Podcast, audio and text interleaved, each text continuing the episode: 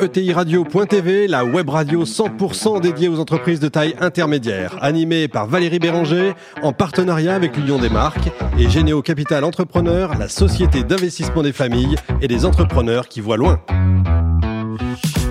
Bonjour à toutes et à tous et bienvenue à bord de ETI Radio.tv. Vous êtes 43 000 dirigeants d'entreprise abonnés à nos podcasts. Nous vous remercions d'être toujours plus nombreux à nous écouter chaque semaine et bien sûr, vous pouvez réagir sur les réseaux sociaux et notre compte Twitter ETI Radio-du-bas TV.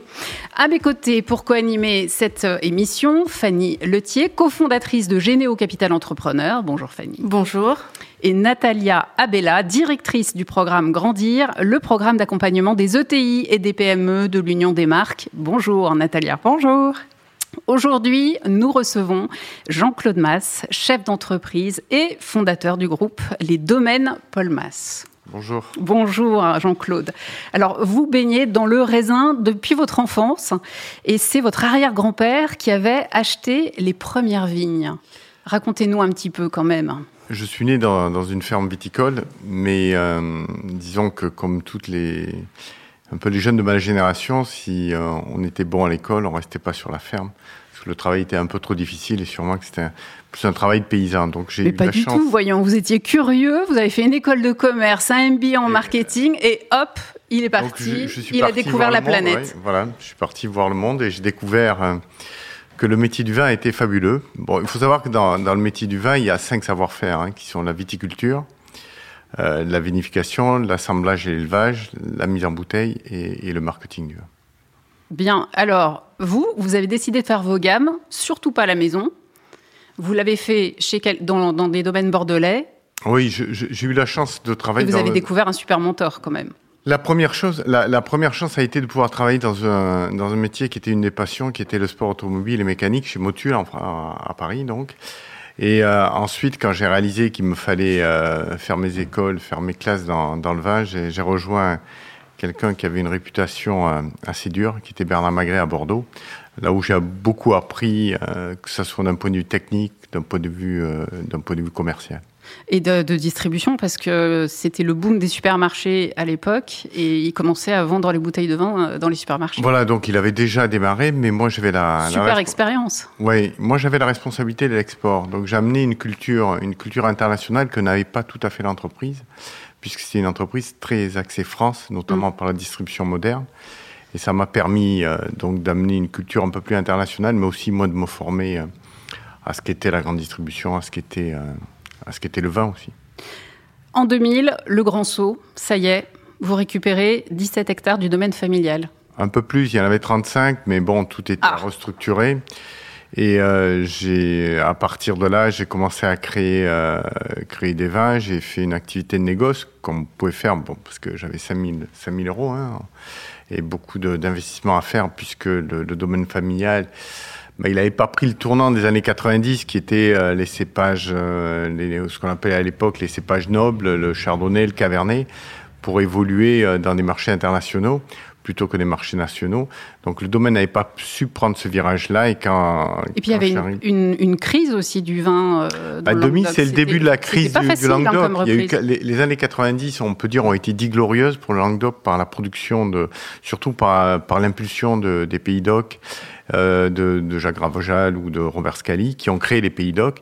Et ça a donné vraiment un gros ballon d'oxygène à la viticulture, viticulture languedocienne, aidé aussi par euh, le phénomène du phylloxéra en Californie. Donc on a envoyé beaucoup de vin, la production de merlot, de chardonnay a explosé, les cours ont explosé aussi.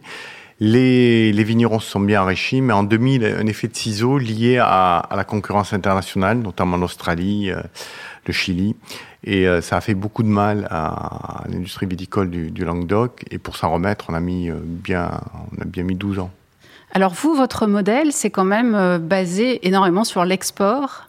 Voilà. Alors le, le modèle fondamental, c'est la, la, stratégie de l'océan bleu démarré en 2000 dans un marché complètement. Alors l'océan bleu, faut expliquer quand même. Hein. Ça, ça sent le HEC plein. Euh, oui, oui c'est un peu ça. Mais l'océan bleu, ça, ça, correspond à c'est l'antithèse, c'est à l'opposé de, de la concurrence à, à, couteau tiré, à, à se trancher la gorge, comme disent les, les, anglo-saxons.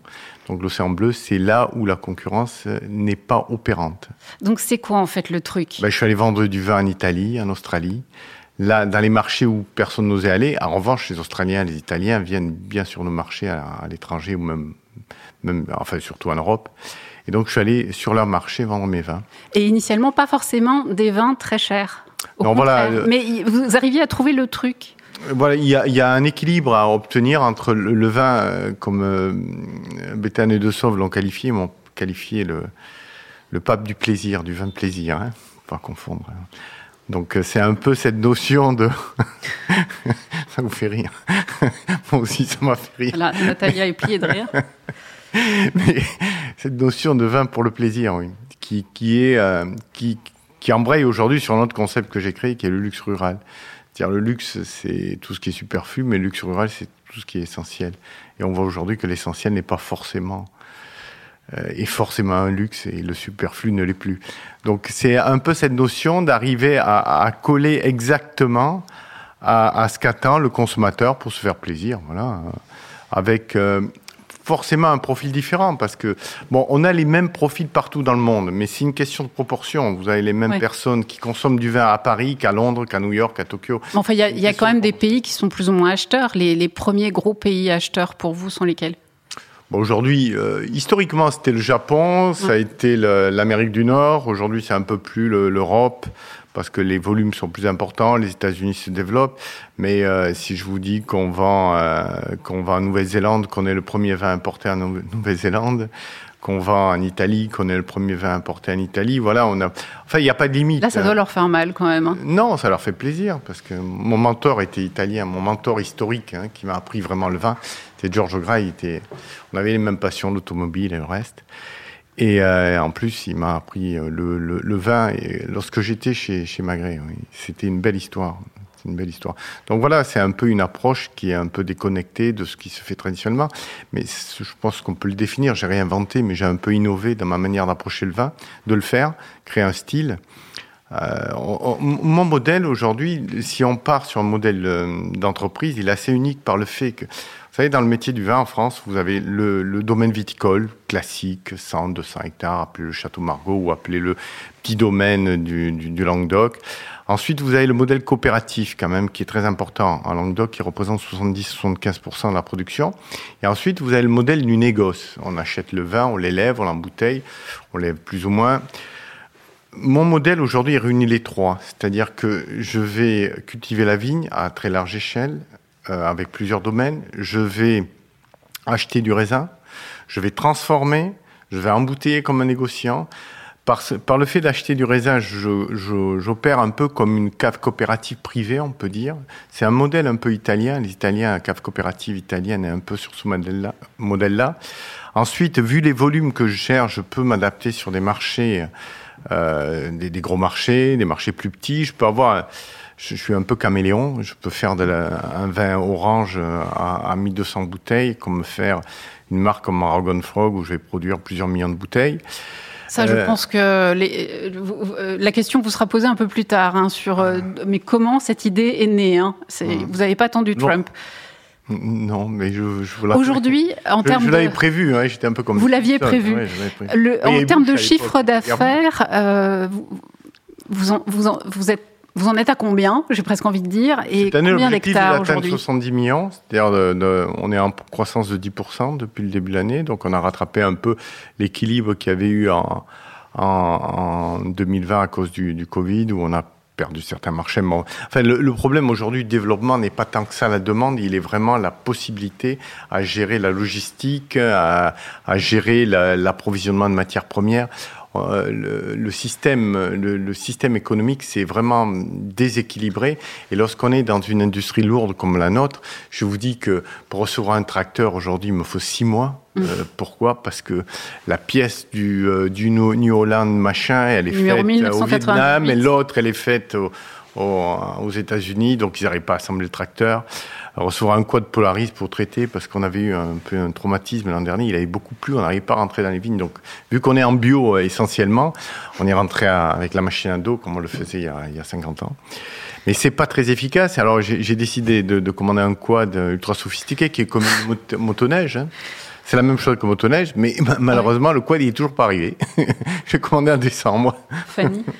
Moi, je suis très impressionnée par votre capacité à relever les challenges, hein, parce que en ayant fait des, études d'économie et de publicité, vous vous lancez euh, avec pas grand-chose, et finalement aujourd'hui, on a une belle ETI qui fait 70 euh, millions de Il a démarré avec 30 hectares quand même. Et hein. voilà, et qui est en croissance, de son collaborateur euh, sur effectivement une stratégie très très originale. Moi, j'ai envie de vous demander dans ce parcours depuis depuis l'an 2000, quel a été votre plus grand challenge et comment Comment l'avez-vous relevé? Le plus grand challenge, je pense que c'est moi, c'est le doute. J'avance parce que je doute. Donc euh, c'est la peur de, de tomber. Je pense que c'est mon plus grand challenge, gérer mes, mes doutes. Et comment l'avez-vous relevé? bah, Un, il y a des collaborateurs historiques dans l'entreprise, bien qu'on me considère assez dur, mais euh, il y a des collaborateurs qui sont là depuis longtemps. On va dire que. Encore plus dur euh, Oui, ce qui est encore plus dur pour eux. Non, non, ils m'aiment bien. Donc il y a, il y a ce côté-là. Ensuite, il y a la remise en question permanente. Ça, et je pense que du moment qu'on part sur des certitudes, que ça soit, on a la chance de faire un métier qui est lié à la nature. Il n'y a pas une année qui se ressemble. Mm. Si j'étais dans un métier un peu plus classique, euh, un peu plus sectorisé, on va dire, plus sur Access Finance ou l'industrie pure, je pense que je, je, je, gérerais différemment. Mm. Mais je sais que tout peut se passer. Cette année, vous vous rendez compte, on sort du Covid et on a le gel que mm. j'ai jamais vu. C'est ça. c'est ça. Le dernier, je pense, il était en 91. Eh euh, l'année avant, on avait eu une attaque du Midiou qu'on n'avait jamais vue, euh, mm. au point d'aller. Et euh, il y a toujours quelque chose qui, qui dit ah tiens ça tu l'avais pas vu. Il y a toujours une crise qu'il faut il faut s'adapter. Voilà. Alors c'est vous savez qu'on on, innove grâce aux crises. Et je crois que c'est vraiment lié à notre métier. Et euh, mais on, je pourrais m'asseoir et me dire bon ça va, euh, je vais cultiver mon petit jardin là, faire mes petits vins. Mais bon, ça me ressemble pas, donc. Euh, Alors, il faut savoir euh, pivoter, développer, innover et puis engager les équipes. Vous avez aujourd'hui 200 collaborateurs. engager les équipes et le plus gros, le plus lourd aujourd'hui, c'est le recrutement. Hmm. Mais là, je suis en arrivé à des conclusions que là où on peut pas recruter, il faut changer le, faut changer, euh, faut changer l'approche. Hmm. C'est un exemple. J'ai essayé pendant deux ans de recruter un, un DAF, un directeur administratif financier. J'y suis pas arrivé. Mais je me suis aperçu d'une chose, c'est qu'aujourd'hui, le, modèle euh, de la finance, des tableaux de bord, des KPI, c'est pas un homme qu'il faut, c'est purement de la business intelligence aujourd'hui. Et il faut amener. prenez l'IA là.